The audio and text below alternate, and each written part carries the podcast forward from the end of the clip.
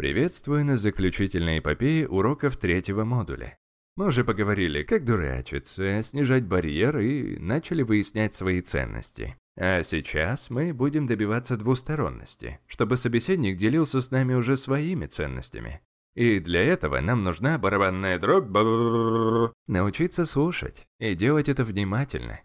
Это тяжело дается большинству людей. То есть, если ты только рассказываешь о своих ценностях, а тот другой продолжает задавать вопросы, то на полное взаимопонимание даже не рассчитывай. Если не дать слабину в своем барьере и не показать, что собеседник тебе интересен, то полного контакта не случится. Это очень важно. Так что уши навоструши. Запомни, твое намерение – это основа любого разговора. Когда я расстался с девушкой, с которой встречался почти три года, я вновь стал ходить на свидания и замечаю, что мне как будто не везет с женщинами. Я пытаюсь наладить с ними связь, но в итоге ничего из этого не клеилось. И только спустя месяц я понимаю, в чем причина. После расставания я по уши увяз в накатившей грусти и хотел от нее избавиться, найдя себе новую девушку.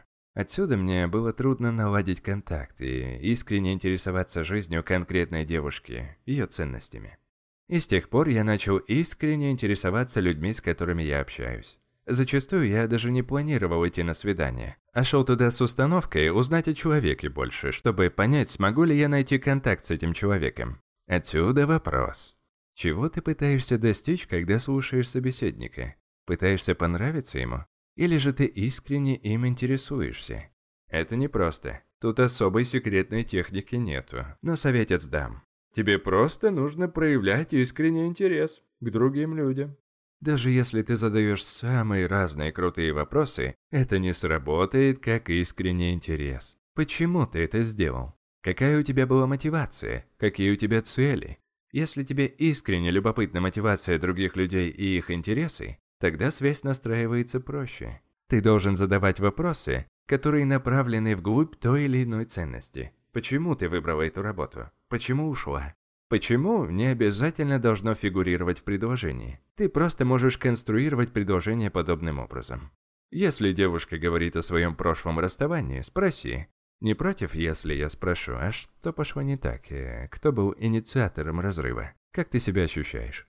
Построение связи таким образом лучше всего делать наедине, потому что на личные темы в компании говорить сложно. Там не до конца понятно, кто кого может осуждать, а вот наедине – это другое дело. Это легко считать. И это подводит нас к одной установке.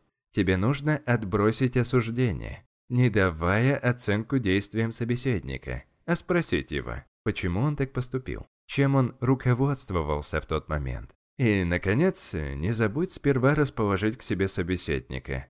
Вот где модуль «Первое впечатление» пригодится как-никак кстати.